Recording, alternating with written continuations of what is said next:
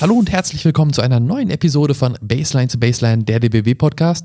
Wir erzählen die 35. Folge und sind jetzt dann wohl auch endlich wieder in unserem Zwei-Wochen-Rhythmus angekommen. Hallo Lukas. 35,2. Äh, Moritz, ganz fantastisch, dass du mitzählst. Ich hätte ich hätte ja fast aus den Augen verloren, wo wir stehen, welcher Tag heute ist, wie viel Uhr es ist. Basketball ist ein Sport der Zahlen. Äh, ja, das hast du jetzt gesagt. Nee, ähm, wir knüpfen in unserer heutigen Folge, um da schon mal vorwegzugreifen, äh, so ein bisschen da an, wo wir aufgehört haben beim letzten ja. Mal. Äh, das war die, die Sonderfolge mit dem neuen Bundestrainer Gordon Herbert, aka Gordy, denn nur seine Oma darf ihn Gordon nennen. Ähm, das ist sein vollständiger Name übrigens.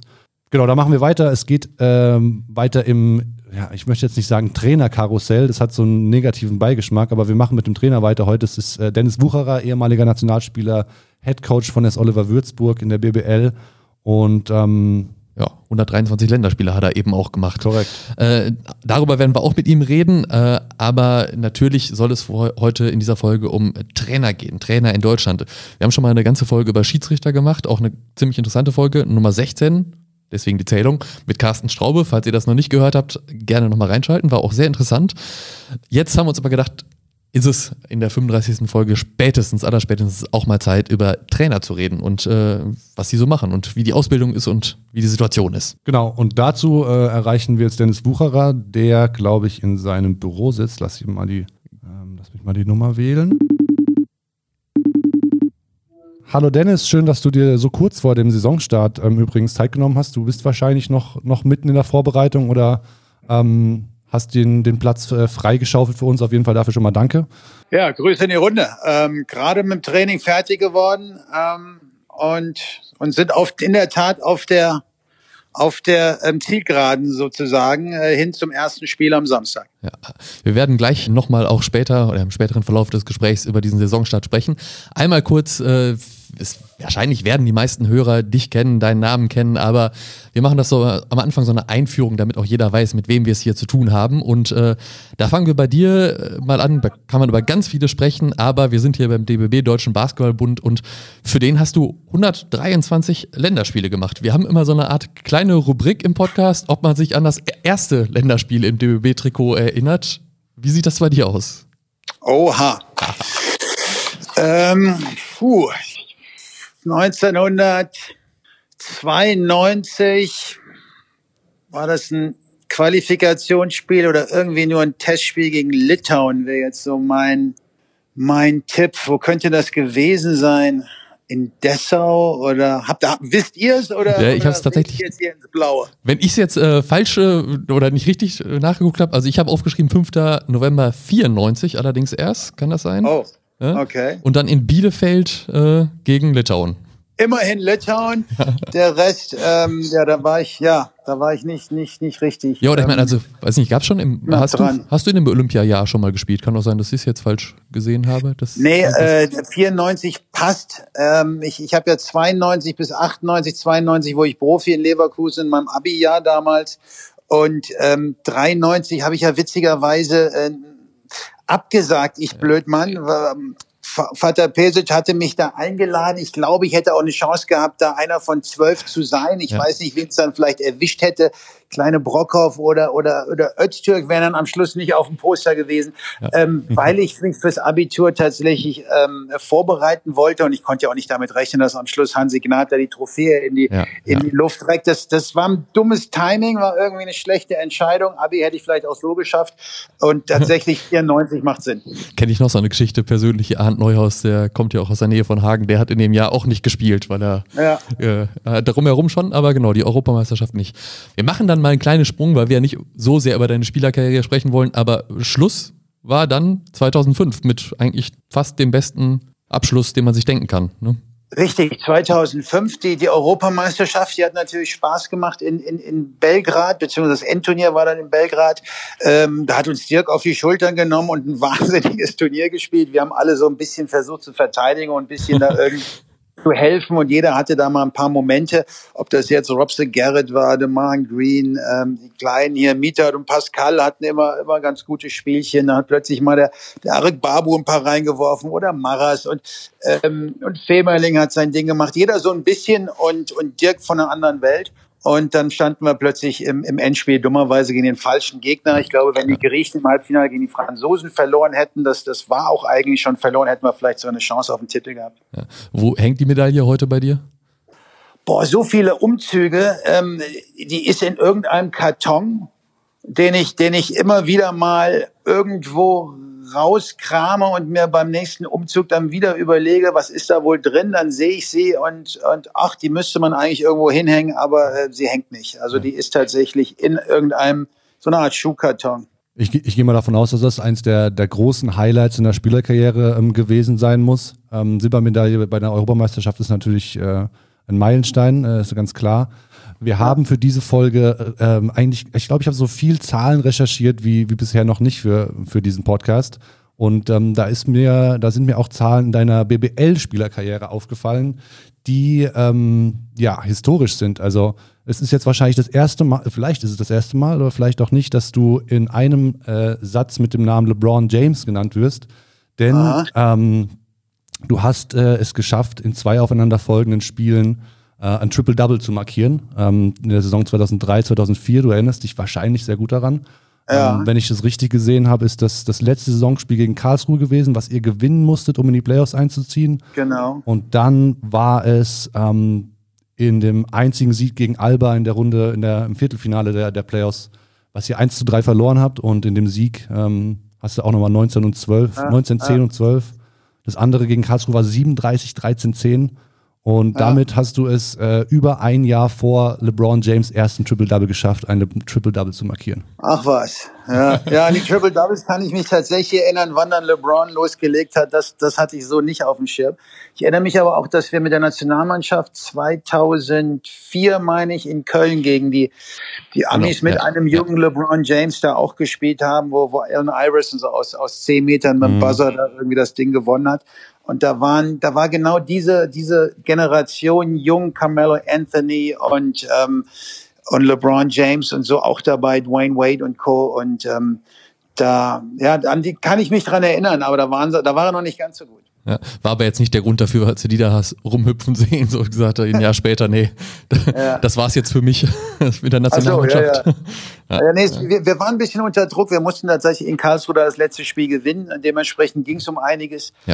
Und dann im ersten Playoff-Spiel, klar, da, da, in Berlin war das, glaube ich, sogar, da, da, da ist auch immer äh, Dampf auf dem Kessel und da hat das halt irgendwie äh, funktioniert, ne? Zumindest persönlich hilft natürlich auch, wenn du die Spiele dann gewinnst, ne? wenn du nicht nur selbst ganz gut performst und das den, den Statsheet da, da füllst, sondern dass du eben auch guckst, dass die Mannschaft gewinnt. Und es hat in der Phase ganz gut funktioniert. Das waren eh so Jahre in der in, in, in Leverkusen, in denen ich mich sehr wohl gefühlt habe mit einer relativ jungen deutschen Mannschaft, äh, mit DeMar Green, Sven Schulze, damals noch John Best, Nate Fox. Das war, das hat Spaß gemacht. Das war so ein bisschen gegen den Trend. Äh, damals wurden ja die, die, die, die ähm, Grenzen aufgemacht und und da waren sehr viele Ausländer ähm, auf, dem Parkett, in allen Mannschaften. Wir haben da so ein bisschen mit einer relativ deutschen Truppe gespielt und das, das hat schon eine Menge Spaß gemacht. War eine gute Zeit. Waren das jetzt so, so Sahnetage für dich oder ich, ich überlege jetzt gerade, ob ich jetzt in der Vorbereitung irgendwie den Satz von dir gelesen hatte, ja, wer nichts richtig kann, macht halt in allen Sets dann halt gute, legt gute Zahlen auf. Also war das so ein bisschen, ja. stimmt das? Hast du das mal irgendwie gesagt, glaube ich? Das habe ich gesagt tatsächlich. Ja. Ne? Also wenn mich einer gefragt hat, was konntest du, dann äh, weiß nicht. Ich war jetzt nicht bekannt dafür, irgendwie ein besonders guter Schütze zu sein. Ich war nicht dafür bekannt, ähm, irgendwas anderes besonders gut zu können, aber halt alles so ein bisschen. Ich wusste, wo der Korb hängt und und habe halt auch hin und wieder mal den, den, den Mitspieler gefunden und und ja, alles so ein bisschen und dann plötzlich hast du halt ein Triple-Double. Ne? Ähm, muss natürlich auch dazu sagen, dass damals der Assist noch ein bisschen schwerer war. Also das war wirklich äh, Korbleger oder Dank innerhalb der Zone. Alles andere, so die Pässe raus zum Dreier, die heute gang und gäbe sind und auch als Assist notiert werden und was auch gut ist. Ja. Das, das war damals nicht unbedingt der Fall, außer vielleicht du warst kein Nürnberger und hast die die, die, die, die Menschen von, von der Statistik da irgendwie geschmiert. Ne, ähm, weißt du da was? Die hatten immer richtig gute Zahlen, aber immer nur zu Hause. Kein Nürnberger wird es mir, wird's mir ähm, verzeihen, dass ich das jetzt gesagt habe. Ja. War das dann auch so ein bisschen so von allem gut was zu können? Vielleicht dann die Überlegung, äh, wir machen jetzt mal einen Sprung, dann irgendwann Trainer zu werden? Weil du hast 2007 als äh, Profi aufgehört und ein Jahr später warst du dann schon an der Seitenlinie aktiv. Ja, richtig. Da, da, ähm, das habe ich natürlich ähm, auch, auch meinem, meinem mittlerweile guten Freund und, und Mentor Dirk Bauermann so ein bisschen zu, zu verdanken. Also ich habe nicht wirklich damit ähm, geliebäugelt, Coach zu werden unbedingt, sondern ich war als Spieler auch schon mal unbequem ne, und wusste auch gerne mal oder dachte einiges besser zu wissen und, und habe mir natürlich auch meine Coaches genau angeguckt und da waren viele großartige Coaches dabei, aber auch eben welche, die, die nicht so großartig waren, äh, wo ich das Gefühl habe, das könnte man wahrscheinlich besser machen. Aber nicht, ich, hatte trotzdem nicht so den Drang, das unbedingt machen zu müssen nach der Karriere. Ich hatte mich eigentlich mal auf einen Montag bis Freitag neun bis fünf Job ge gefreut und irgendwie auch mal den Woche, das Wochenende frei zu haben nach 15 Jahren Profi-Basketball. Ähm, aber dann kam Dirk Bormann, rief an und meinte, pass auf, ich bin hier Nationaltrainer und ich brauche, A, brauche ich einen Co-Trainer, damals bei der EM in Polen und Weltmeisterschaft in der Türkei, glaube ich. Und ich brauche einen, der hier die A2 und im Jahr drauf die U20 ähm, coacht, damit, er sich besser da auf den, den, den A-Kader ähm, vorbereiten kann. Und da habe ich einfach gemerkt, dass mir das Spaß macht, dass mir das richtig Spaß macht, nicht nur als Assistant Coach ähm, zuzuarbeiten und zu helfen und, und auch weiter zu lernen von, von Dirk Bauermann, sondern eben auch selbst ähm, damals die A2-Nationalmannschaft, U20-Nationalmannschaft ähm, über so, es waren ja nur so vier bis fünf Wochen, das war ein überschaubarer Zeitraum, aber da die Mannschaft zu formen und zu sehen, wie, wie sie besser wird, wie sie auch Dinge einfach umsetzen, die, die, die ich mir so überlegt habe, die funktionieren könnte nach Absprache mit Dirk.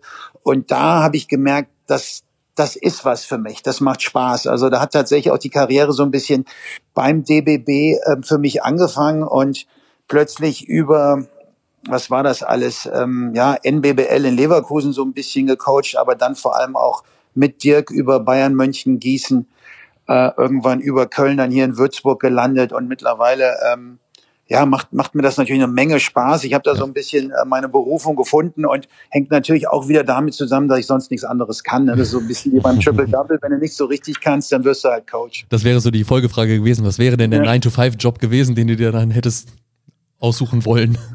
Ja, den, den gibt's glaube ich nicht. ich glaube, äh, den hätte ich wahrscheinlich auch nicht gefunden. Insofern ist es gut, dass es so gelaufen ist, weil ich, weil ich mich hier auskenne in dem Metier. Ich, ich, ich mag den Sport nach wie vor unheimlich. Ich finde es super spannend. Der entwickelt sich ja auch irgendwie immer von Jahr zu Jahr. Und ähm, da up to date zu bleiben, von anderen Coaches zu lernen, von anderen Kulturen, ähm, wie wo Basketball gespielt wird, ähm, klammer ich die NBA mal so ein bisschen raus, das ist mhm. nicht so meine Welt. Und ähm, da einfach zu gucken, dass man mit dem, mit dem Spielermaterial, das du, das du hast, das du ja auch zum Teil selbst zusammenstellst, ähm, dass du da einfach versuchst, mit denen erfolgreich zu sein und irgendwie auch attraktiv und so, dass du irgendwie auch den, gerade auch den Fans zu Hause so ein bisschen Lächeln auf, auf, aufs, aufs Gesicht zauberst. Das, das ist schon ein Job, der mir Spaß macht, keine Frage. Auch wenn es manchmal schwierige Saisons gibt wie letzte Saison. War das dann hauptsächlich Learning by Doing oder hast du dann auch noch einen Ausbildungsprozess irgendwie offiziell äh, durchlaufen, um Coach zu werden? Ja, ich habe ähm, den ganz normalen Ausbildungsprozess, den man damals noch, oder mittlerweile gibt es ja auch den, den B-Sonderlehrgang. Für, für damals waren das, glaube ich, nur für Nationalspieler. Mittlerweile ist es für ehemalige Spieler, auch Bundesligaspieler, glaube ich. Da hat man dann relativ schnell ähm, in einem Crashkurs sozusagen eine B-Lizenz, um dann wirklich auch frühzeitig auf hohem Niveau einsteigen zu können als Ex-Spieler. Genau das habe ich so auch gemacht ähm, beim DBB und ähm, dann irgendwann eben auch die, die A-Lizenz draufgepackt und ähm, in Zusammenarbeit mit dem DBB bei der Trainerakademie in Köln habe ich meinen ähm, Diplom-Trainerschein über drei Jahre erworben. Ein, eine großartige Ausbildung mit 25 bis 30 äh, Kommilitonen, die aber alle aus anderen Sportarten kommen. Also dann sind dann irgendwie 15 bis 18 verschiedene Sportarten, da trifft man sich. Ähm, einige Tage am Stück in Köln. Pro Monat ist das vielleicht so ein Block von drei bis vier Tagen. Das habe ich zu meiner Zeit in Köln gut machen können. Und ähm, da hast du natürlich, da kriegst du einfach eine Menge mit, guckst über den Tellerrand ähm, und, und eben nicht nur von Basketball-Coaches, äh, sondern eben von allen anderen Sportarten, auch die man sich, die man sich vorstellen kann, ob das, ob das Fechten ist, rhythmische Sportgymnastik, Leichtathletik, Skifahren. Ähm, du hast überall Nationaltrainer, Nachwuchstrainer, großartige Trainer, ähm, die noch so im, im, im Begriff sind, ähm, sich zu finden. Und, und in diesen drei Jahren hat man einfach, äh, also ich jetzt persönlich, Patrick Fehler, Melanie Firmerling oder auch Sebastian Klein hat die Ausbildung auch gemacht. Patrick vor mir ein Jahr, Sebastian nach mir.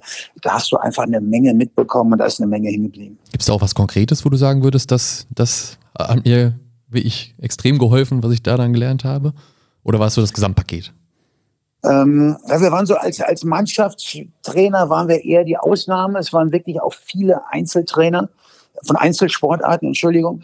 Ähm, und, und da wird natürlich komplett am, am Limit immer trainiert. Und da, da, da hast du eben so diesen einen Höhepunkt im, im Jahr. Vielleicht manchmal sind es zwei oder es gibt auch Sportarten, die vier Jahre bis zum nächsten Olympia-Teilnahme irgendwie einen Zyklus haben, der komplett anders ist als das, was wir machen ähm, wir müssen ja irgendwie jede Woche so einen Zyklus aufbauen und, und haben jede Wochenende dann die, das Highlight der Woche, wenn du international spielst, sogar zwei.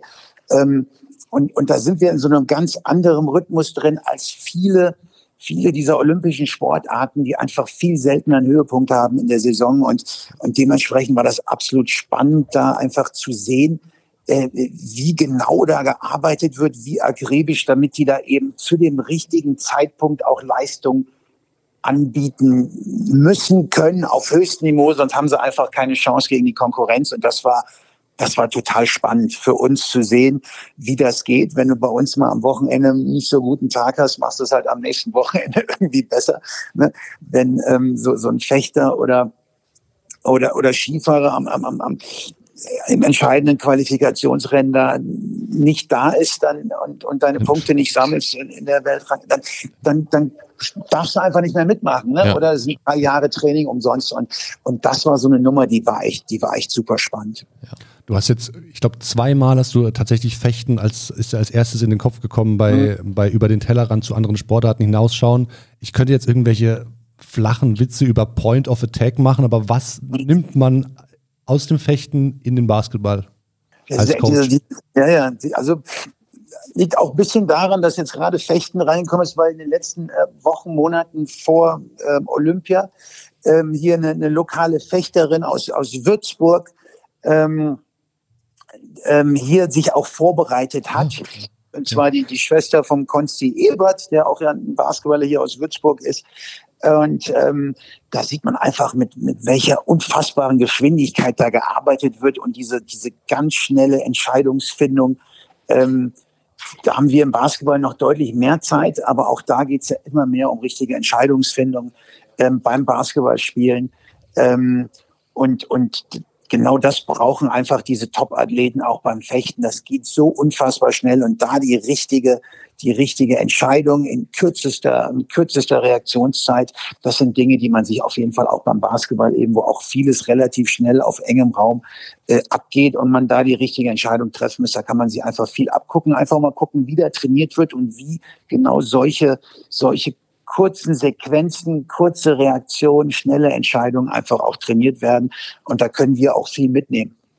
Dirk Bauermann hast du jetzt auch schon als, als, als, dein, als einen deiner Mentore ähm, genannt. Ähm, als Coach hat man ja auch, äh, wenn man den Job länger macht, guckt man immer wieder über den Tellerrand, nicht nur auf andere Sportarten, wie du es jetzt beschrieben hast, sondern natürlich auch, was du vorhin auch gesagt hast, bei anderen Coaches. Man schaut sich vielleicht mal eine äh, ne, ne Herangehensweise ab oder vielleicht auch mal ein paar Plays. Es ist ja auch so, dass sich das, dass da keiner das Rad neu erfindet, sondern man irgendwie zusammenfügt. Ähm, mhm. welche, welche Einflüsse sind da bei dir ähm, zusammengekommen und was für ein Coaching-Stil hat sich dadurch bei dir verfestigt entwickelt? Ja.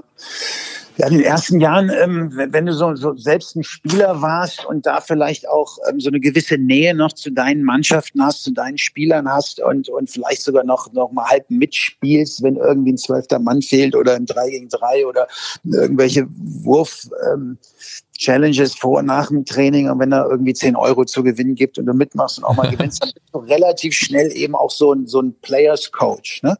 Mhm. Ähm, das ist nicht so ganz unüblich am Anfang einer Karriere, wenn man Spieler war und dann relativ äh, nahtlosen Übergang eben macht in, in, in auf die Coaching-Seite. Aber wichtig ist ja, glaube ich, auch, dass man sich von diesem Players Coach, den man irgendwie so mag und, und der irgendwie die, die Spieler versteht, ähm, dass man da eben auch noch ein, einen Weg findet zu sich selber. Ne? Also was zu dir selber passt, was auch zu deinem Charakter passt, was zu deinem, deinem Wesen passt, äh, ob du ähm, streng genommen ein, ein ähm, wie nehmen wir da, ein, eine so alte balkanesische Schule, also so, so, so, so ein Obradovic bist, ob das jetzt ähm, ähm, der Jelko Obradovic ist oder hier unser, unser Spieler, Ex-Spieler aus, aus Berlin, also die, die da ganz nah dran sind und extrem laut und extrem fordernd und ähm, oder ob du eben genau die andere Richtung findest und dann, dann denkt man natürlich hier an, an, an, an, die spanische Schule, jetzt die in, in Berlin gepflegt wird mit Aito, ähm, wo, wo du das Gefühl hast, der ist ja, der, der, der ruht ja dermaßen in sich und hat ein Gottvertrauen in seine Spieler und in die Arbeit, die in den, in den Trainings gemacht wird, dass er einfach lässt und auch mal eine, eine Auszeit zu wenig nimmt oder zu spät, einfach um, um sich spielen zu lassen und ihnen das Gefühl zu geben, sie dürfen auch Fehler machen. Und, und da muss man so ein bisschen seinen Weg finden. Also ich hatte das Gefühl, dass mein Weg eher so Richtung, Richtung, ich habe Vertrauen in meine Jungs, ich habe Vertrauen in die Arbeit, äh, ich habe Vertrauen, dass sie das auch selber mal im Spiel lösen können, auch in schwierigen Zeiten und guck mir da gerne auch viel ab von diesem Berliner Weg der letzten Jahre ab. Ähm, denk aber auch manchmal, ähm, gerade auch zuletzt, vielleicht wäre es nicht schlecht, da noch mal ein bisschen was hinzuzufügen. Und wenn ich wenn ich mir den, den ehemaligen Trainer von, von, von Kaunas und jetzt Barcelona angucke, ähm, Jasikevicius, dann denke ich, so ein bisschen von denen wäre auch nicht schlecht, ähm, damit einfach da die Mischung so ein bisschen stimmt. Aber Jasikevicius kannst du nur in dein, dein, dein, deine Arbeit als Trainer einfließen lassen, wenn das auch zu dir passt und, und wenn die Leute dir das auch abnehmen und wenn die, wenn die Spieler dir das abnehmen. Und dann geht es so Richtung Authentizität. Also passt das zu dir? Bist du das? Oder versuchst du da etwas, was du nicht bist? Und da muss, glaube ich, jeder so ein bisschen seinen Weg finden. Authentizität ist vielleicht ein gutes Stichwort. Ähm, du hast jetzt schon viel darüber gesprochen, wenn ich das so ein bisschen zusammenfasse, dass es eigentlich ein Equilibrium sein muss, dass du sowohl Players Coach in manchen Situationen sein musst, als auch ähm, ja, eine gerade Linie vorgeben musst, sag ich mal. Ähm, mhm. Ist das, das ist so, diese, diese Balance zu halten, ist das so, wie du auch wahrgenommen werden musst, äh, möchtest von deinen, von deinen Spielern, dass sie, dass sie wissen, hier habe ich, hier habe ich den, den, den Coach, der mir den Rücken stärkt und hier habe ich auch in dem Moment weiß ich, jetzt kann er mir auch mal in den Arsch treten und es ist auch gut so. Ja, ich glaube, das ist auch my language. Genau, ja, ja. Nee, ähm, so, wir, wir, reden ja auch so ein bisschen in der Richtung manchmal. auf dem, auf dem Parkett. Das ist ja, das ist ja nicht immer äh, so, so Mädchenchor, was wir da machen. Aber ich versuche schon, ähm, so, so, also mit, mit gutem Beispiel voranzugehen. Und was mir natürlich total wichtig ist, dass, dass die Jungs Spaß haben an dem, was sie tun. Das versuche ich auch hier bei uns in der Akademie unseren Jugendcoaches mitzugeben denkt daran, dass die Spieler, dass die jungen Spieler, die hier freiwillig kommen und besser werden wollen, auch wenn es JBBL ist, auch wenn es MBBL ist, auch wenn es Farmteam ist und da schon so ein bisschen ein, ein ähm, Leistungssportgedanke auch mitschwebt schon, denkt dran, die kommen hier freiwillig und es ist wichtig und es ist nicht verboten, beim Basketballspielen, beim Ausführen dieser Sportart ein bisschen Spaß und ein bisschen, bisschen Freude auch zu haben. Und das kommt mir manchmal bei den jungen Coaches ein bisschen zu, zu ähm, kurz. Ähm, ich glaube, es ist wichtig, dass man täglich eben auch Drills, Übungsformen findet, die, die Spaß machen ähm, und dass genug auf den Korb geworfen wird. Äh, wie oft habe ich es erlebt, dass ich da mir ein Training angucke über 90 Minuten, zwei Stunden und, und die Spieler haben, haben siebeneinhalb Mal auf den Korb geworfen. Das sind so Dinge, die, die passen nicht, sondern es ist wichtig, dass, dass, die, dass die Jungs eben da auch ein bisschen Spaß haben dürfen. Und, und je mehr auch nach einem Training, und das ist mir auch wichtig in dem, bei den Profis, je länger die Jungs nach dem Training noch in der Kabine sitzen und über das Training oder von mir aus auch Gott und die Welt philosophieren und Spaß haben und lachen und sich und am nächsten Tag dann in die Halle kommen mit einem mit mit einer Vorfreude. Ähm, da, ich, ich glaube, das ist eine gute Basis, um eben auch Leistung ähm, zu generieren und vor allem auch, um äh, durch eine Saison zu kommen. Ich habe auch Coaches gehabt, wo, wo jedes, jedes Training am besten noch zweimal am Tag so ein Besuch beim Zahnarzt gleichte und oder glich. Und und es wirklich dann tough war ab November bis März, wenn es eh dunkel ist abends und du musst da Richtung Halle fahren, wenn alle anderen dir vom vom Feierabend, jetzt sind wir wieder bei neun bis fünf entgegengekommen und sich auf das, das warme Essen zu Hause, das warme Zuhause freuen und die Kinder und die Familie und, und wir fahren da in die, in die, in die Halle ein zweites Mal, die Knochen tun eh schon weh und ich werde dann wieder zwei Stunden angeschnauzt und, und irgendwann fehlt mir dann oder fehlt mir dann auch die Lust und das, das habe ich als Spieler eben auch erlebt und, und das will ich auf keinen Fall. Wir wollen hier eine Atmosphäre schaffen, die, ähm, die geprägt ist von einer Gemeinsamkeit, von einem Miteinander und, und da gehört auch harte Arbeit dazu, keine Frage, aber vor allem darf es auch Spaß machen. Okay. Ich habe übrigens einen ganz netten Zahnarzt, wollte ich noch den, die, die Riege der Zahnärzte hier äh, nochmal kurz in Schutz nehmen. Äh, machen wir mal einen kleinen Bruch äh, jetzt hin äh, zu, von deinem persönlichen weg zur Gesamtsituation äh, der Trainer hier in Deutschland. Äh, das ja, ist, Thema. Genau, das ist, sagst es jetzt selber schon, das ist äh, für dich eben auch so ein Herzensthema. Das haben wir vorher schon ein bisschen rausgehört, auch in der Vorbereitung für diesen Podcast. Ähm, äh, fangen wir mal mit dem Fakt an. Du bist einer von wenn man es jetzt genau nimmt, drei deutschen Trainern würden wir jetzt mal definieren in der, in der Bundesliga, nämlich äh, ja. du, klar, dann Mladen Drijenic äh, hat auch einen deutschen Pass und ja. Sebastian Gleim, über den hast du gerade schon gesprochen, äh, der eben auch das Trainerdiplom gemacht hat. Und dann gibt es genau. immerhin noch einen Österreicher, den kann man jetzt äh, auch mit reinzählen, wenn man will, wenn man so will, Raul Korner. Äh, das war es aber eben in der BBL. Äh, ganz direkte Frage, warum sind das so wenige, weißt du es? Ja, das ist, das ist natürlich auch so eine Art Lieblingsthema von mir. Ähm, weil, weil ich natürlich auch zu meiner Zeit, als, als ich mit Gießen aufgestiegen bin und das erste Mal in der Bundesliga angekommen war, war die Quote noch 50 Prozent. Da waren wir neun von 18. Ich weiß nicht, ob ich noch alle zusammenkriege, aber da war Michael und Stefan Koch, da war Ingo Freier, Sebastian Machowski, Henrik Rödel in Trier fällt mir ein, ähm, Frank Menz, meine ich, wäre irgendwo gewesen, Björn Hamsen in in Jena sehr wahrscheinlich. Ähm, irgendwo noch, wer war denn da noch? Also neun von 18 waren es mal und jetzt äh, gut fünf Jahre später, na doch ein paar mehr, ich habe vier, drei Jahre, ja sechs, sieben Jahre später sind es, äh, wenn man wenn man ganz streng hinguckt, sind es nur noch ähm, wirklich zwei von 18, die ähm, die hier lokale Coaches sind. Man muss ja auch irgendwie immer ein bisschen aufpassen, äh, dass politisch immer alles so korrekt ist, aber eben deutsche Coaches, die hier auch ähm, aus Deutschland kommen, in Deutschland ihren ihre Ausbildung quasi äh, genossen haben und es geschafft haben, eben oben anzukommen und, und Bundesliga zu coachen. Und viele andere sind eben weggefallen. Und ähm, da ist Deutschland ähm, mit, mit, also ein Phänomen, was, was vergleichbare Ligen angeht, denn in jeder anderen Liga ist das genau andersrum. Ist das Frankreich, ob Italien, ob, ob Spanien. Ja, da ähm, haben wir ähm, tatsächlich auch die, die Zahlen, äh, sorry, dass ich unterbreche, dann haben wir die Zahlen gerne, rausgesucht. Also in Spanien sind es tatsächlich, wenn ich richtig liege, 14 von 18 äh, Coaches, die, die Spanier sind. Ja. Und in Frankreich müssten es 12 von 18 sein.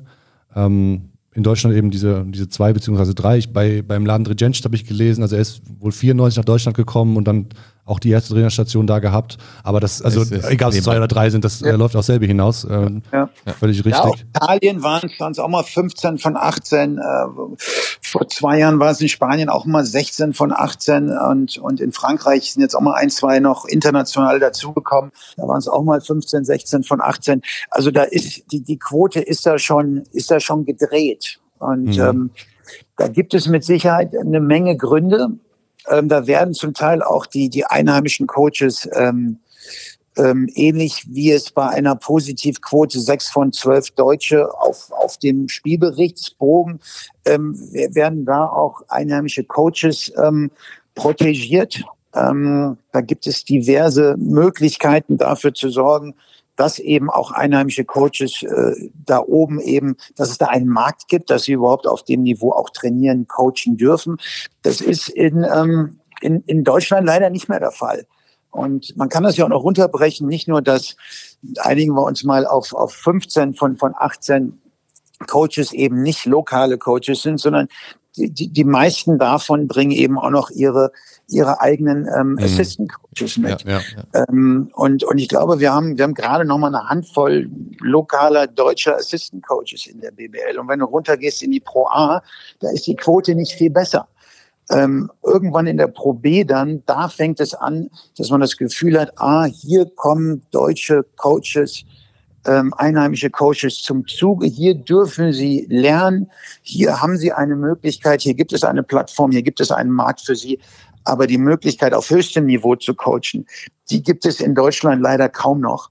Und das ist eben ein Problem, denn Coaches wie Raul Korner zum Beispiel oder Johann Royakas, äh, Thomas Ilaso, Ilaso, hilf mir mal, ich Isalo, weiß nicht, das Isalo. LL ist, genau, Ilaso, Isalo, so rum, Entschuldigung.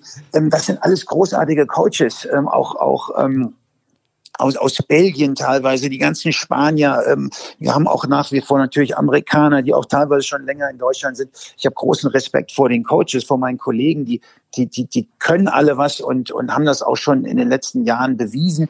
Und es gibt mir sehr gute Gründe, warum sie hier in der BBL coachen. Aber ähm, diese Coaches haben in ihren Ligen, da wo sie herkommen, ob das jetzt Österreich ist, ob das Holland ist, ob das Belgien ist, ob das Spanien, egal wo, haben sie die Möglichkeit gehabt, auf höchstem Niveau zu coachen und zu zeigen, dass sie es können. Und, und deswegen auch die Legitimation, dass sie dann, dass deutsche Vereine sagen, hey, der kann was. Ne, was mhm. Wo sind die deutschen Coaches? Äh, ich kenne da keinen, ich traue mich vielleicht auch nicht, da ein großes Risiko einzugehen. Aber, aber genau diese Coaches, die jetzt bei uns in der BBL coachen, die haben, die haben vorher in Finnland oder in Österreich oder in, der, in, in Holland oder in Belgien alles nicht unbedingt Basketballnationen, das würde es so in, in Spanien oder Italien oder Frankreich nicht geben, haben aber da einen guten Job gemacht, haben die Chance gehabt und gehören zu den Besten ihres Fachs in ihrem Land und, und landen dann in Deutschland. Und das ist einfach eine Mentalitätsfrage, die in Italien, Spanien, äh, Frankreich einfach eine komplett andere ist ähm, als, als hier bei uns in Deutschland. Und woran das liegt, das, das ist immer so eine, ja, das ist, das ist immer, das ist interessant. Ich weiß es ehrlich gesagt auch nicht. Hängt wahrscheinlich an den Entscheidungsträgern, ähm, die, die sich da für eine gewisse Richtung ähm, entscheiden. Also ein Stück weit fehlendes Vertrauen. Haben. Oder in, ja, in vielleicht gibt es auch einfach derzeit nicht genug gute deutsche Coaches, die die Chance hatten, ne, mhm. außer vielleicht auf Pro B-Niveau, ähm, zu zeigen, was sie können. Und das ist in anderen Ländern einfach, einfach komplett anders. Ähm, da hat man ein größeres Vertrauen und ich kann mir nicht vorstellen, dass die Ausbildung da viel besser ist. Ich habe in meinem Leben dreieinhalb Jahre in Italien gespielt. Ich habe da, glaube ich, sechs oder sieben Coaches ähm, ähm, erfahren dürfen, erfahren müssen. Ähm, und und ich, ich kann aus, aus erster Hand sagen, die Coaches da sind nicht besser als bei uns. Ja, ähm, und, und aber nochmal, in Italien gab es auch zu meiner Zeit, waren eben von 18 Mannschaften, waren da 15 oder 16 italienische Coaches und die werden auch die werden, die rotieren durch. Wenn du einmal oben ankommst, dann bleibst du da oben und dann coachst du eben auch 20 Jahre da oben und, und hat, darfst auch mal ein schlechtes Jahr haben und vielleicht gehst du dann mal in die zweite Liga, dann steigst du wieder auf und, und, und, und bist da in so einem Kreis drin und wenn du zu alt bist, äh, steigst du aus und dann kommt der, kommen die neuen Jahrgänge, die, die neue Generation an Coaches und, und es gibt einfach immer lokale italienische Coaches. Und wenn mal ein, zu meiner Zeit zum Beispiel, durftest du nur in Italien coachen, wenn du irgendwo anders eine Meisterschaft gewonnen hast. Und das war nicht die Pro B in Deutschland oder die, die finnische mhm. Meisterschaft. Da, da, da kam dann der, da, da musstest du eine Euroleague gewonnen haben, da musstest du eine griechische Meisterschaft da. Das, das waren absolute Top-Coaches, die nach Italien kamen, wenn sie nicht Italiener wären, waren damit eben auch die einheimischen Coaches lernen, dazu lernen. Aber als ungeschriebenes Gesetz oder war das wirklich eine Regelung, die äh, so festgelegt das war? war das war damals noch eine Regelung, ob die immer noch so ähm, äh, geltend ist, weiß ich nicht genau. Kresho Loncha hier, unser, unser äh, Mitarbeiter, Ex-Spieler, Kroate, der sagt, in Kroatien ist das ganz ähnlich, bevor da jemand aus einem anderen Land kommt, das unter Umständen gar kein, nicht unbedingt ein Basketballland ist, mit, mit größerer Tradition als Kroatien, bevor da jemand kommt. Ähm, da, dann nimmt man die Einheimischen. Und wenn einer kommt, dann muss das eine, dann muss das einer sein, der gezeigt hat, dass er auf ganz hohem Niveau spielen, äh, trainieren kann, dass er auf dem, dem Niveau arbeiten kann und dass der ein Mehrwert ist für die, die einheimischen Coaches. Da geht man einfach anders mit der Situation, mit der Grundsituation um. Kurz der, kurz der Vollständigkeit halber, ähm, Pro A und Pro B haben wir natürlich auch äh, rausgesucht. Ich habe jetzt auch nicht von jedem Coach den Background gecheckt, ob die Ausbildung in Deutschland oder anderswo stattgefunden hat, einfach nach Nationalitäten. Sind es in der Pro A, ähm, ist schon ein bisschen besser. Also es sind neun Coaches äh, aus Deutschland und acht äh, nicht-deutsche Coaches in der Pro mhm. A. In der Pro B sieht es schon ein bisschen besser aus. Äh, da ist die Quote positiv. Da sind es ähm, 16 deutsche Coaches und neun ausländische nicht-deutsche Coaches. Ja, und ähm, da, da, wo es dann positiv wird, die Quote, ne, das ist dann Drittliga. Ja, ne? ja, ja. Die Frage, welcher Bundesliga-Verantwortliche, der da die, die, die, die Fäden zieht, die, die Entscheidungen trifft, wer traut sich ein aus der Pro B, der dort Erfahrungen sammeln durfte, ähm, wer traut sich dem einen Headcoaching-Job zu geben? Und dann ist meine Frage, wo, wir haben tolle, wir haben tolle ähm, Trainerausbildung. Ne? Ob das beim, beim, beim DBB eben die Nummer ist D, D-Trainer, C-Trainer, B-Trainer, A-Trainer, ob das die Mini-Trainer-Offensive der BBL, glaube ich, ist oder der Nachwuchstrainer. auch. Und DBB auch. Es gibt tolle, ganz großartige Programme, wo viel gemacht wird. Und, und jeden Sommer sitze ich irgendwo und bin bei Ausbildung dabei und darf bisschen referieren und, und da ist genau diese, dieses Thema, was wir gerade so ein bisschen anschneiden, ist bei mir auch ähm, da immer auf der Agenda, weil ich die Jungs frage, wo wollt ihr hin, was habt ihr mal vor? Und wenn sie sagen, hey, sie wollen unbedingt mindestens in der BBL äh, coachen und, und am besten irgendwann mal Euroleague, dann, dann frage ich eben auch, wie wollt ihr das machen? Wo ist euer Weg? Wie kann der funktionieren? Ähm, und komme natürlich auch dann mit der Quote, die gerade keine besonders gute ist und, und, und warte da auch auf Antworten. Ich hoffe auch, dass es Antworten gibt. Und es gibt natürlich Wege. Äh, meiner ist einer zum Beispiel, ne, wie es gehen kann, als Ex-Spieler dann relativ ähm, auf hohem Niveau einzusteigen und, und über den, über den ähm, DBB als Nationaltrainer dann in der, in der damals Pro A Gießen an, anzufangen und dann irgendwie selbst aufzusteigen. Das kann funktionieren. Es kann so funktionieren wie bei Thomas Pech, der in einer tollen Situation in, in Berlin Co-Trainer ist, von großen Coaches lernt und dann sagt Bonn, hey, ähm, der kann das bestimmt auch als Head Coach und dann kriegt er nochmal die zweite Chance in Fechter. Jetzt hat das dummerweise zweimal nicht gut geklappt. Vielleicht hat er auch ein bisschen Pech gehabt. Ich weiß nicht, ob er nochmal eine dritte, dritte Chance als Head Coach bekommt. Ne? Ähm, aber es, es gibt Wege, wie das funktionieren kann, aber es gibt nicht, es gibt nicht viele gute Beispiele. Und es gibt zu viele gute Beispiele von guten Coaches, die tolle Arbeit gemacht haben und plötzlich nie mehr auftauchen. Ob das ein Stefan Koch ist, der zweimal, glaube ich, Coach des Jahres war, das ein Michael Koch war, der in, in Bonn sechs, sieben, acht Jahre tolle Arbeit gemacht hat. Sebastian Machowski, tolle Arbeit in Braunschweig zwei, danach in Oldenburg zwei tolle Jahre. Dann das dritte war dann mal nicht so gut. Auch das darf man einem guten Coach mal gewähren, dass er auch mal eine nicht so erfolgreiche Saison spielt. Aber was das Phänomen in Deutschland ist, dass viele Coaches dann plötzlich, die verschwinden, die, die kriegen keine Chance mehr. Und, und plötzlich ist, ist, ist der spanische Weg der richtige. Jetzt haben wir, glaube ich, drei oder vier spanische Coaches. Und, und jeder Weg ist ein, scheint ein besserer zu sein als der deutsche. Und, und für mich ist das halt ein, ein Weg, der in die falsche Richtung geht. Und deswegen setze ich mich da irgendwie ein ähm, ohne aber auch die richtigen Lösungen zu haben, dann bin ich auch ganz ehrlich. Da, da möchte ich genau äh, mal kurz einhaken. Und zwar ist es ja, also wir merken ja, da ist irgendwo der Deckel drauf, so pro B, pro A, okay, aber so richtig sickert das nicht nach oben durch sozusagen. Durchsickern, ja. schlechtes Wort dafür, aber ich glaube, es ist verständlich trotzdem. Ähm, und man fragt sich natürlich, woran es liegt. Und wir haben jetzt natürlich nicht so eine richtige Antwort. Ich glaube, es ist auch nicht einfach darauf, eine, eine klare Antwort zu finden, weil es ein sehr komplexes eine sehr komplexe Geschichte ist, die von vielen Faktoren beeinflusst wird. Ich bin ähm, Millennial, ich bin äh, noch relativ, äh, also äh, ja, Millennial auf jeden Fall und ich mhm. könnte, könnte es sein, dass es, dass es so ein bisschen am, am Trend liegt, dass jetzt einfach, du sagst, die spanische Schule ist jetzt halt, liegt im Trend. Äh, zuvor war es dann die, die serbo-kroatische, die, die osteuropäische Schule, die, die Coaching technisch im Trend liegt. Liegt es vielleicht daran, dass deutsche Coaches vielleicht einfach nicht trendy genug sind für die Bundesliga-Clubs?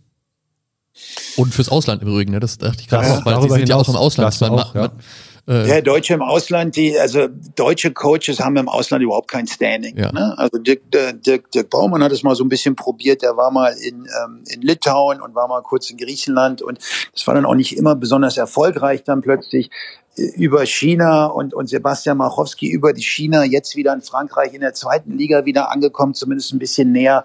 Und, und ähm, mir fallen da sonst nicht viele Coaches ein, die im Ausland, deutsche Coaches, ähm, da in Ligen sind, die, die wirklich interessant sind und, und wo, wo einer so ein Aushängeschild ist. Ne? Gut, ist, ähm, auch wieder, ist auch wieder Öster, Österreicher, äh, aber auch deutsche Schule, Martin Schiller ähm, in, in Kaunas zum Beispiel. Ein total interessanter Weg. Ne? Das ist auch so einer, der hat über G-League, ja. Ja, G-League irgendwann, aber der hat vorher hier auch, auch ähm, ähm, sechs, sieben, acht Jahre lang ähm, den Weg, der war, der war von, von meinem Co-Trainer jetzt Steven Key, war er Co-Trainer damals in Düsseldorf in der, puh, was war das für eine Liga? Ich weiß gar nicht, ob das zweite oder dritte Liga war und mhm und überall was mitgenommen und, und auch nach Ludwigsburg gegangen, um zu gucken, was, was ist das Geheimnis von John Patrick. Also der hatte schon so ein so ein Weg, der hatte eine Idee und ähm, über die G-League natürlich total exotisch so ein bisschen dann plötzlich bei Kaunas in der Euroleague gelandet. Auch das, das ist ein Weg, der, der klappen kann, der geklappt hat. Aber was ist der Weg für unsere Nachwuchscoaches? Und ich glaube, solange unsere Nachwuchscoaches nicht, nicht coachen dürfen auf vernünftigem Niveau, ähm, wird es auch schwer sein, für sie oben anzukommen und irgendwie da mal eine echte Chance zu bekommen. Das ist, das ist ähnlich. Wir, wir freuen uns jetzt über unseren Nachwuchs, über den Basketballer-Nachwuchs, nicht den Coaching-Nachwuchs. Und das, das war auch eine, hat eine lange Zeit gedauert, bis wir dann endlich, nachdem äh, alle Grenzen geöffnet wurden und, und, und Bossmann B und Bossmann A und Continue und, und, und nicht Continue und äh, bis, bis man da irgendwann gesagt hat, ähm, alles Unsinn, wir machen irgendwann mal sechs von zwölf und, und, und JBBL und NBBL so ein bisschen die Strukturen verändert im Jugendbereich. Und seitdem haben wir wieder tolle Nachwuchsspieler. Warum? Weil wir sich uns um sie kümmern und weil wir ihnen die Chance geben, auf dem höchsten Niveau eben zu spielen, sich durchzusetzen, sich zu zeigen, sich zu entwickeln ähm, und auch gut zu werden nicht jeder Nachwuchscoach ist auch gleich ein guter Coach oder wird ein guter Coach, ne? Oder, oder, auf höchstem Niveau. Vielleicht wird das ein toller Coach dann im Nachwuchsbereich oder im, im Regionalliga Pro B-Bereich. Aber wir müssen denen, die wir ausbilden, die Chance geben, den Besten, dass sie eben auch oben ankommen. Und diese Chance gibt es in Deutschland derzeit leider nicht. Und das ist ja dann irgendwo auch ein, ein strukturelles Problem. Äh, wenn jetzt natürlich äh, Coaches wie du sagen, die dafür brennen für dieses Thema, ähm, das ist, glaube ich, äh, allen, die hier zuhören, uns und dann auch den Hörerinnen und Hörern, äh, merkt man dir an. Ähm, wenn jetzt Leute wie du in die, ins Funktionärswesen umsteigen, dann haben wir noch weniger gute deutsche Coaches. Da ist auch nicht mitgeholfen, aber ist das vielleicht sowas, also braucht es das dann, dass sich diese Funktionärs Posten dann auch einfach mal öffnen dafür? Gibt es da eine Initiative, die man irgendwie anstoßen kann, jetzt in deiner Position? Ja, oder Quote einführen? Ja, das, das klingt dann ja auch immer so ein bisschen nach Jammern. Ne? Ähm, ich, ich bin, ich bin in, in, in der tollen Lage, dass ich einen Job habe. Ne? Aber ich bin eben einer von zwei oder drei. Ne? Die, die, die, die, die, die meinen Job, also ich darf meinen Job auf dem höchsten Niveau ausüben. Ne? Und da bin ich in einer, in einer sehr glücklichen Lage. Ähm, ich, ich, ich sage mir immer, wenn irgendwann einer aus Luxemburg kommt und hier coacht oder ein, ein dänischer Coach plötzlich in der BBL coacht, dann, dann höre ich auf. Ne? Ob das dann wirklich passiert, weiß ich nicht. Aber hey. ich, ich, ich weiß auch nicht, wie man da eine positive Quote da plötzlich installieren kann. Ich glaube, dafür ist es einfach schon viel zu spät. Ja. Denn andere andere ähm, Ligen haben da einfach ein ganz anderes Selbstverständnis, einen ganz anderen Stolz vielleicht auch, was eine, den einheimischen Basketball eingeht, den, den einheimischen Coach und die, die, die einheimische Art und Weise, wie in Deutschland Basketball gespielt und vor allem auch ähm, gelehrt wird. Ne? Ja, und so einen Kulturwechsel und, kannst du ja auch nicht ja. Be irgendwie befeuern oder äh, mit Richtig, Regeln irgendwie äh, instand setzen, das ist ja nicht möglich. 15 Jahre, genau. Und, und ich sage ja auch nicht, dass das nicht John Patrick, der jetzt seit gefühlt zehn Jahren, wahrscheinlich sind schon 15 Jahren, äh, hier in Deutschland sein, sein Unwesen treibt. Das, das, das ist ja eine absolute Bereicherung für, für uns alle. Ne? Und da gibt es viele andere, die auch in Deutschland vielleicht gespielt haben und hängen geblieben sind und mittlerweile auch die Sprache sprechen und sich ähm, ähm, äh, da völlig einbringen und irgendwie auch aus der, aus der Trainerkultur in, in Deutschland nicht mehr wegzudenken sind. Und das ist auch gut so. Die Frage ist halt, wie schaffen wir es in der Zukunft, dass, dass mehr ähm, einheimische Coaches, deutsche Coaches, die irgendwie Bock haben, Coach zu sein, zu werden und, und der beste Coach werden wollen, der, der es ihnen möglich ist. Wie, wie, wie schaffen wir es da, eine, eine Plattform zu bieten, dass man das eben auch auf dem höchsten Niveau darf. Und da geht es um, um die Entscheidungsträger. Und ich bin mir auch nicht sicher, ob in jedem Verein da ähm, so viel Basketball-Expertise ist, dass da auch immer wirklich ähm, die die Entscheidungen treffen, auch relativ viel von dem von dem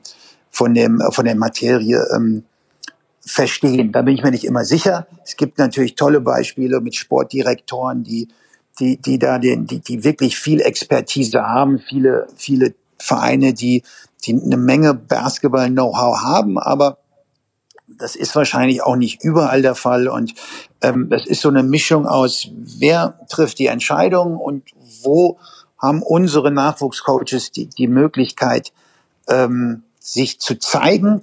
Wie schaffen wir es aber auch, etablierte Coaches, Coaches, die gezeigt haben, dass sie coachen können, Stefan Koch, Michael Koch, Freier Machowski, wie sie alle heißen, Henrik Rödel, Amsen, Merz, wie sie alle heißen, wie, wie schaffen wir es, dass wir die nicht verlieren und dass sie plötzlich einfach vom Radar verschwinden, weil irgendwie der Name, der Typ verbrannt ist, verbraucht ist, wie auch immer. Auch das ist ja so eine deutsche Mentalität, dass man da einfach erstmal, wenn man fragt, hier, was, was war Michael Koch eigentlich für ein Coach, dass man dann irgendwie erstmal die, die drei Dinge findet, die vielleicht die dann vielleicht nicht so gut ist, bevor man dann irgendwann die guten Dinge findet. Das ist in anderen, in anderen Kulturen ganz anders. Mhm. Wenn du einen, einen Serben, einen Kroaten nach einem Trainerkollegen fragst, dann sind das die besten Coaches auf der ganzen Welt und die besten mhm. Typen. Und da, da ist so eine, so ein, so ein, so eine ganz anderes Selbstverständnis, was so,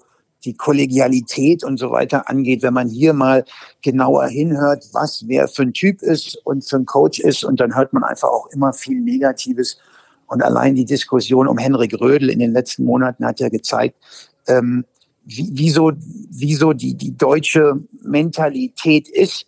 Das, das ist einfach manchmal auch einfach nicht gut. Und da würde ich mir natürlich wünschen, wenn man, wenn man über Trainerkollegen, über, über bewährte Coaches die jahrelang einen tollen Job gemacht hat, einfach auch mal vielleicht ein besseres Wort hat und, und nicht immer nur das weiterleitet und weitergibt, was dann eventuell vielleicht auch mal nicht ideal gelaufen ist. Also wenn man meinen Chef hier, den, den Steffen Liebler, fragen würde, ähm, was der Wucherer für einer ist, wenn man da lang genug fragt, dann wird man auch irgendwann hören, ne, was das für ein Verrückter ist. Wir Coaches sind ja alle irgendwie alle verrückt. Ne?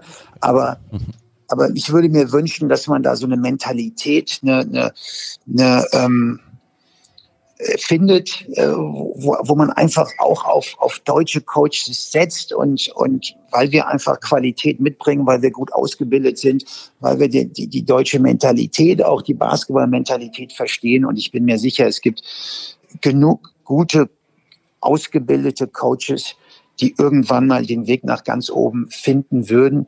Ähm, es zurzeit aber einfach aus diversen Gründen total verbaut ist. Da schließen sich bei mir jetzt gerade noch zwei Gedanken an. Erstens haben wir bis jetzt immer nur über den männlichen Bereich geredet, aber zum Trainerbereich ja. gehört natürlich auch der weibliche Bereich und da ist es wahrscheinlich eben noch schwieriger. Ich meine, wir haben jetzt gerade die Statistik dazu leider nicht vorliegen, aber abgesehen davon ist es ja da auch noch schwieriger dann als Headcoach eben äh, wahrscheinlich davon zu leben. Auch davon zu leben ist ja auch immer so eine Frage. Das, die, die stelle ich mir auch immer und, und tut mir leid, dass ich da auch die, die im, im, Damenbereich ganz ehrlich nicht nicht so gut. Mein mein Wissensstand ist da auch nicht auf, auf, auf da, wo es vielleicht sein sollte. Aber auch bei uns im Jugendbereich, wir, wir müssen ja auch regelmäßig da, weil die Fluktuation relativ hoch ist, im Jugendbereich, in der Akademie, JBBL, MBBL, ähm, Stichwort Farmteam, auch immer wieder neu, neu besetzen. Ähm, weil, weil die Coaches eben da zum Teil am, am ich sage immer am Rande des Existenzes, des der Existenz quasi leben. Das ist natürlich übertrieben. Ne? Der ja gut, aber man hört schon von 450 Euro Jobs oder sich für eine, oder 450 Euro für einen Vollzeitjob oft genug. Das ja. auch im Fußball ja auch. Da tatsächlich gibt es das in den Trainerakademien auch, aber eben dann noch viel mehr eben in so Sportarten wie Basketball. Ne? Ja, das machen wir nicht, weil wir da relativ klein aufgestellt sind und und nur nur der zurzeit äh, zwei bis drei äh, Hauptamtliche eben haben, ähm, so wie das eben auch gefordert wird. Aber ähm, in der Tat ist das, ist das natürlich ein Berufsfeld. Ähm, da musst du dich erstmal durchkämpfen. Und das sind, das sind eben harte Jahre, in denen man vielleicht in einer JBBL oder einer NBBL im Jugendprogramm arbeitet, sich hocharbeitet, seine, sich auch äh, verdient macht und den nächsten Schritt macht und irgendwann hat man vielleicht mal die Chance beim Farmteam irgendwie auch den Head Coach äh, zu geben und da weiter zu zu machen. Das sind das sind schwierige Jahre, das sind keine einfachen Jahre, aber die gehören dazu. Schön wäre es eben, wenn genau diese Coaches, die sich da so, so durcharbeiten und die die die Talent zeigen, die auch zeigen, dass sie es können, wenn die oben eben eben ein ein Markt hätten, wenn es da eine Plattform gäbe, wenn wenn es ähm, Entscheidungsträger gibt, die genau auf diese Coaches dann eben auch, auch setzen, ihnen irgendwann eine Chance geben und, und vielleicht auch auf Coaches setzen, auf alt eingesessene deutsche Coaches, die jetzt irgendwie von der Bildschirm, äh, vom Bildschirm verschwunden sind, wenn man, wenn man die da auch mit ein, einbringt, von denen kann man eben auch lernen. Ähm, und da sind mir einfach viel zu viele gerade äh, nicht an der Seitenlinie, die Namen habe ich jetzt alle schon genannt. Ja. Ich würde mir wünschen, dass, dass genau diese Kollegen irgendwann wieder auftauchen. Ähm, denn, denn da ist eine Menge Qualität dabei. Das soll jetzt gerade noch nicht das Schlusswort werden, aber der, der, der zweite Gedanke, der mir gerade noch einfiel, wir haben jetzt über so viele Schwierigkeiten gesprochen. Äh, das kann ja schon fast ein bisschen äh, demotivierend wirken für jemand, der jetzt auch das Ziel hat, Head Coach in der BWL oder auch äh, als Profi Head Coach zu werden, was es ja dann ist mhm. oder als Vollberuf. Aber wie, wie würdest du so jemandem dann trotzdem Mut zusprechen und äh, diesen Weg auch zu gehen?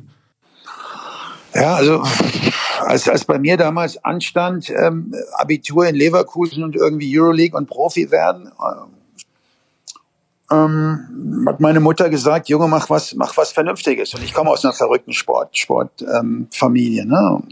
Ähm, aber ähm, heutzutage, und das ist genau das Thema, was ich dann eben auch anspreche, wenn ich im Sommer referieren darf, ähm, und bei den angehenden B-Trainern oder A-Trainern da so ein bisschen einen Eindruck zu hinterlassen, mit ihnen zusammen ein bisschen was zu entwickeln und zu gucken, wie sie so ticken. Also rein Gewissens kann ich Ihnen nicht sagen, geile Berufswahl. Ne? Ihr macht alles richtig, weil, weil es einfach dem gerade ähm, keinen Markt gibt und es einfach komplett in die falsche Richtung geht. Also zu wenige Bundesliga-Vereine setzen gerade auf deutsche Coaches. Und ähm, ähm, ich, ich, ich, ich sehe das halt nur undeutlich, dass man da wirklich den, die Karriere auch dass, dass, dass, dass man durchstartet und eine, eine faire Chance hat. Ähm, deswegen tue ich das nicht mit einem reinen Gewissen, aber ähm, die Motivation kommt eben daher, dass es Wege gibt. Ob ich das bin, ne, so wie, wie, wie mein Weg ging, jetzt ist nicht jeder ein ehemaliger Nationalspieler, sondern da muss jeder seinen eigenen Weg finden und, und dann ist es eben vielleicht der Weg von Thomas Pech, der der es über ein tolles Programm geschafft hat, zweimal die Chance zu bekommen.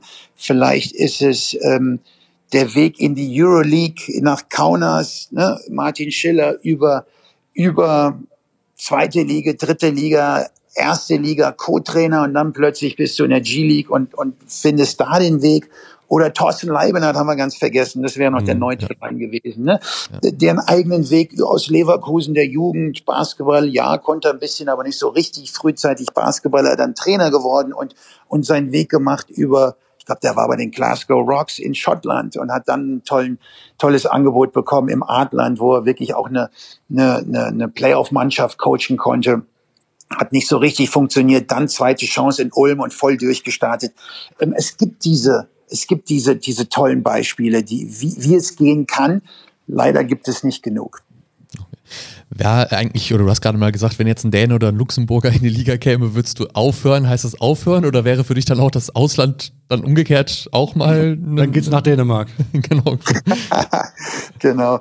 Ja, ich, ich verstehe auch, dass ein, ein luxemburgischer Coach, ein dänischer Coach oder jetzt auch meine, meine, meine tollen Kollegen aus, aus, aus Holland, Belgien, ähm, Österreich und Finnland, dass die BBL natürlich ein, eine tolle Liga ist. Ja. Ne? Und dass das einfach ein Markt ist, ähm, wo genau der beste Coach aus Finnland und der beste aus Österreich und Holland und Belgien eben eine Chance bekommt. Das ist die deutsche Mentalität. Das ist die Mentalität, dass bei uns erstmal alle, alle ähm, ja, ähm, willkommen sind ne? und dass man da eben auch mal was probiert.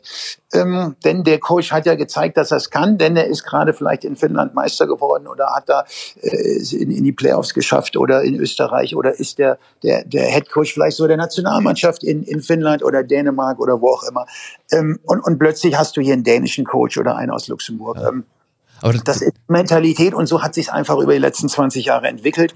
Ähm, das ist die, die so stellt sich es einfach zurzeit da. Ich würde mich freuen, wenn, wenn Entscheidungsträger in Vereinen da vielleicht auch ein bisschen, bisschen auch den, den Mut haben, ähm, eben lokal äh, Trainer zu, zu, zu, zu besetzen und nicht nur Trainer ausbilden in der Akademie, im Jugendbereich, sondern sie irgendwann auch mal oben ankommen zu lassen.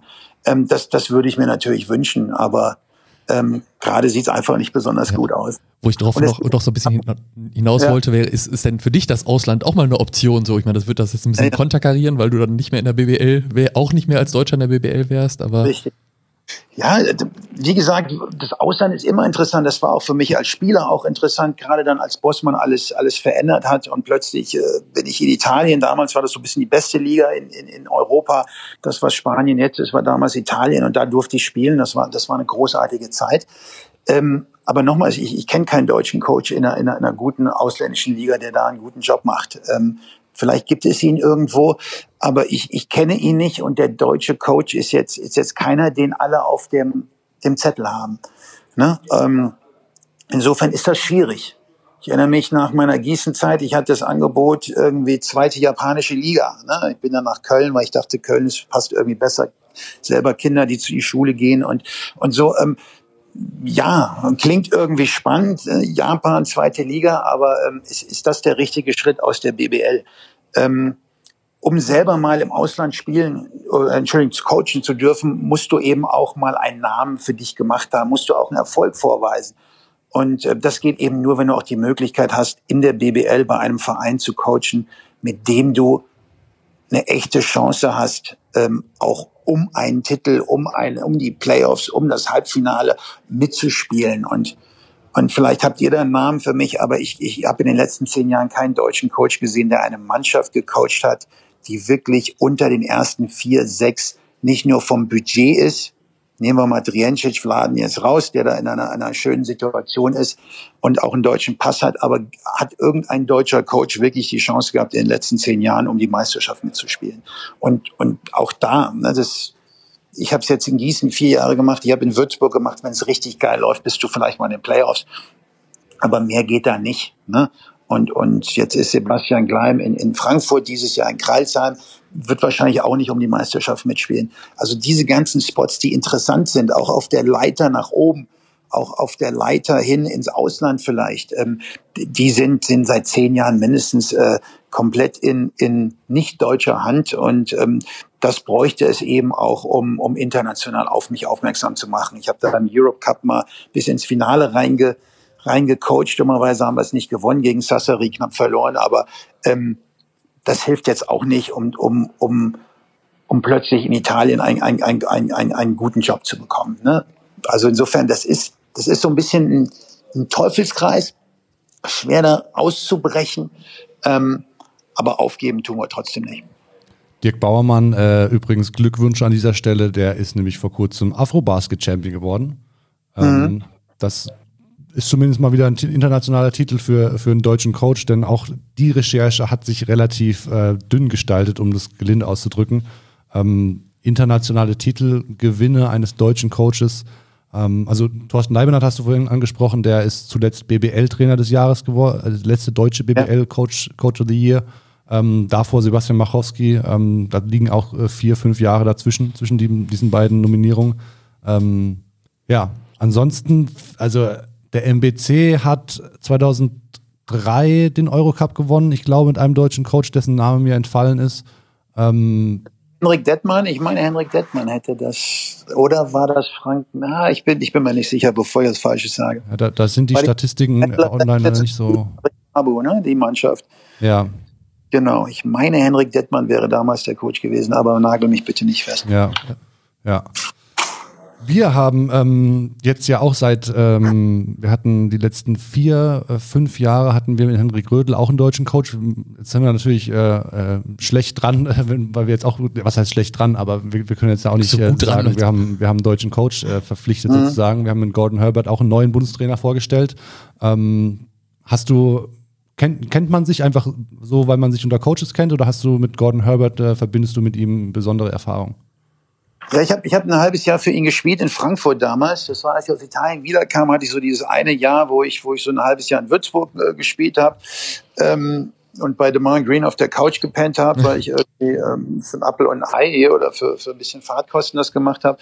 Und dann äh, hat mich Frankfurt ähm, da, da bei denen ich in der Vorbereitung schon mittrainiert hatte, haben mich dann unter Vertrag genommen für, für ein halbes Jahr. Und da war Gordon Herbert der Coach. Insofern äh, kenne ich ihn als Coach, weil ich für ihn gespielt habe. Damals tolle Mannschaft mit Markus Goree und wen hatten wir denn noch? Stajesco und na, gute Mannschaft. Ich glaube, wir waren sogar Erster nach der nach der Pascal Roller natürlich ähm, nach der hin nach der regulären Saison haben dann aber glaube ich im Halbfinale gegen Berlin keine Chance gehabt weil unter anderem, glaube ich, Wendell Alexis da, da zu stark war für uns.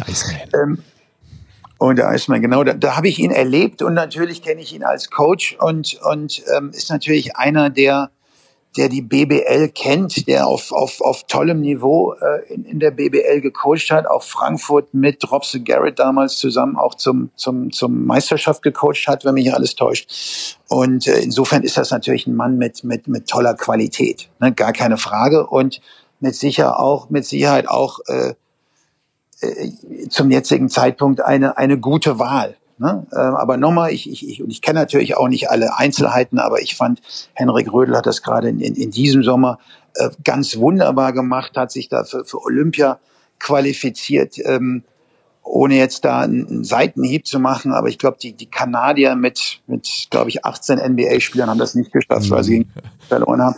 Ähm, Nochmal, ich, Henrik Rödel fand ich wunderbar und dass man da überhaupt vor drei oder vier Monaten angefangen hat, äh, über, über die Personalie Henrik Rödel nachzudenken, äh, fand ich fehl am Platz, auch von den BBL-Vereinen, die das damit lanciert haben und den Verantwortlichen. Ähm, mit Henrik Rödel wären wir auch, äh, glaube ich, hätte man toll in, in, die, in den nächsten Sommer in die Europameisterschaft zu Hause gehen können.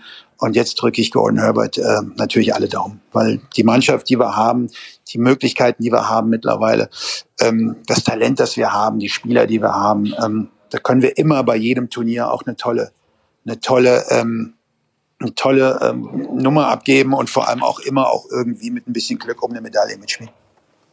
Ist das irgendwann auch mal äh, was, was du, was du noch auf deiner Liste hast, sozusagen Bundestrainer zu werden in deiner, in deiner hoffentlich noch sehr langen äh, Trainerkarriere?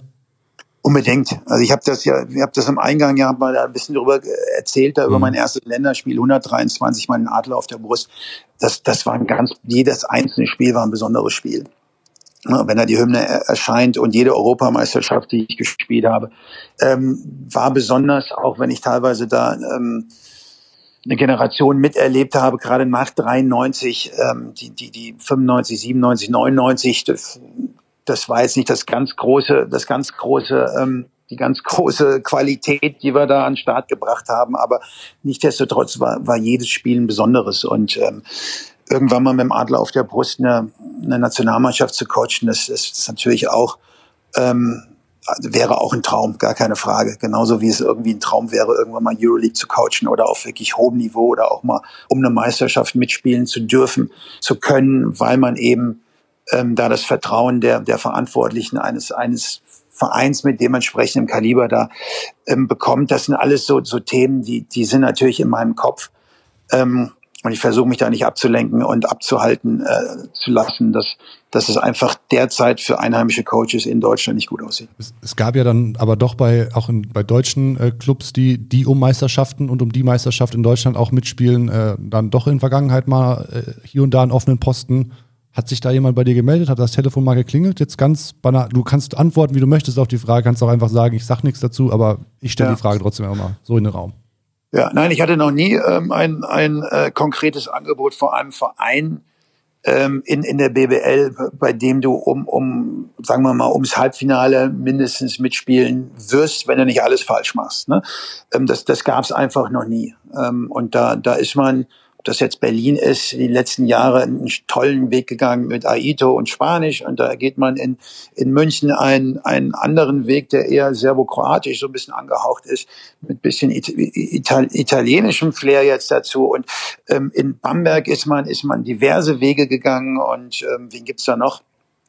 Ähm, Ludwigsburg ist John Patrick, der einen großartigen Job macht. Also ähm, nee, da, da gab es bisher noch noch nie ein, ein, ein Gespräch oder ein Angebot. Ähm, sonst sonst sonst werde ich auch keine Sekunde gezögert, um um das anzunehmen. Du musst als Coach gucken, wo hast du die größten Chancen, eben erfolgreich zu arbeiten. Ähm, und von da gehst du den nächsten Schritt. Ne? Oder eben nicht, wenn es nicht funktioniert. Ähm, um Platz 12 bis 16 kannst du immer irgendwie noch coachen, vorausgesetzt, da ist jemand, der, der an dich glaubt. Ne? Aber nochmal, Stand heute, ich bin einer von zweieinhalb oder drei aus der Liga. ähm, ne? Und, und ich, ich bin froh, dass ich den Job habe. Ich mache den, ich mach den wirklich gerne und, und reiß mir da täglich den Allerwertesten auf, in der Hoffnung, dass wir eben aus dem, was wir haben, da äh, et etwas machen, eine Mannschaft formen, die irgendwie auch halb, halbwegs vernünftig und erfolgreich spielt. Und wenn es irgendwann mal zum, zum Einzug in die Playoffs dann reicht, dann, dann, dann sind wir stolz und denn wir wissen, wo wir hier in Würzburg herkommen, was die Möglichkeiten sind. Und ähm, ob irgendwann mal eine größere, eine größere Aufgabe da wartet, das, das, das hängt dann auch von meiner Arbeit ab. Das ist eine geniale Überleitung zu unserem äh, kurzen Schlussabschnitt. Ähm, frei nach dem, ich hätte jetzt gesagt, so frei nach dem Motto, wer nicht hören will, muss fühlen. Dann gehst du eben mit Würzburg in die Playoffs und dann ins Halbfinale in dieser Saison oder in kommenden Saisons. Ähm, wir wollen Richtig. natürlich auch, auch auf diese Saison äh, nochmal kurz blicken zum Abschluss. Du hast ja. gesagt, ihr seid auf der Zielgeraden für die, äh, auf, der, auf der Zielgeraden der Vorbereitung. Ähm, erstmal, bist du zufrieden mit dem, wie ihr euch so vorbereitet habt? Jetzt bist du davon überzeugt, dass ihr dass ihr auf einem guten Weg seid in dieser Saison? Ja, ja wir kommen ja von einer schwierigen Saison. Ähm, die letzte Saison war wirklich ähm, schwierig. Die hätte nicht so schwierig sein müssen, aber wir hatten großes Verletzungspech und dann irgendwie haben wir da ähm, nicht die richtige Mischung gefunden, um in der BBL da auch, auch ähm, erfol regelmäßig erfolgreich zu spielen. War auch ein bisschen Pech dabei, aber im Endeffekt waren wir auch einfach nicht gut genug ähm, und, und sind da glücklich quasi dem, dem dem Abstieg äh, entronnen sozusagen. Ähm, und ja, das wollen wir natürlich in diesem Jahr deutlich besser machen. Wir haben natürlich äh, analysiert, was alles schief lief und haben da eine Mannschaft jetzt zusammengestellt, die deutlich internationaler aufgestellt ist, ähm, die vielleicht auch hoffentlich deutlich mehr Basketball-IQ hat ähm, und, und äh, hoffentlich auch eine Qualität und, und einen, einen Basketball spielt, der der noch eher zur BBL, zu, zur heutigen BBL passt und der, der es uns ermöglicht, da ein bisschen erfolgreicher auch vielleicht in die Saison zu starten als letzte Saison. Und da sind wir, glaube ich, ähm, ohne die, die Ergebnisse der Vorbereitung zu sehr zu, zu überbewerten, sind wir da, glaube ich, auf einem ganz guten Niveau. Die Arbeit mit den Jungs macht Spaß. Es sind auch die ein oder anderen äh, dabei, die für die BBL Neuland ist und, und da, das wird auch noch ein bisschen ähm, brauchen, bis, bis sie komplett sich adaptiert haben an die BBL. Aber ich glaube, wir haben das Potenzial, auch regelmäßig Spiele zu gewinnen. Und ähm, insofern sind wir da, sind wir da relativ guter Dinge. Jetzt eine, eine knappe Woche vorm ersten Spiel, auch wenn die Nervosität natürlich langsam steigt. Ja.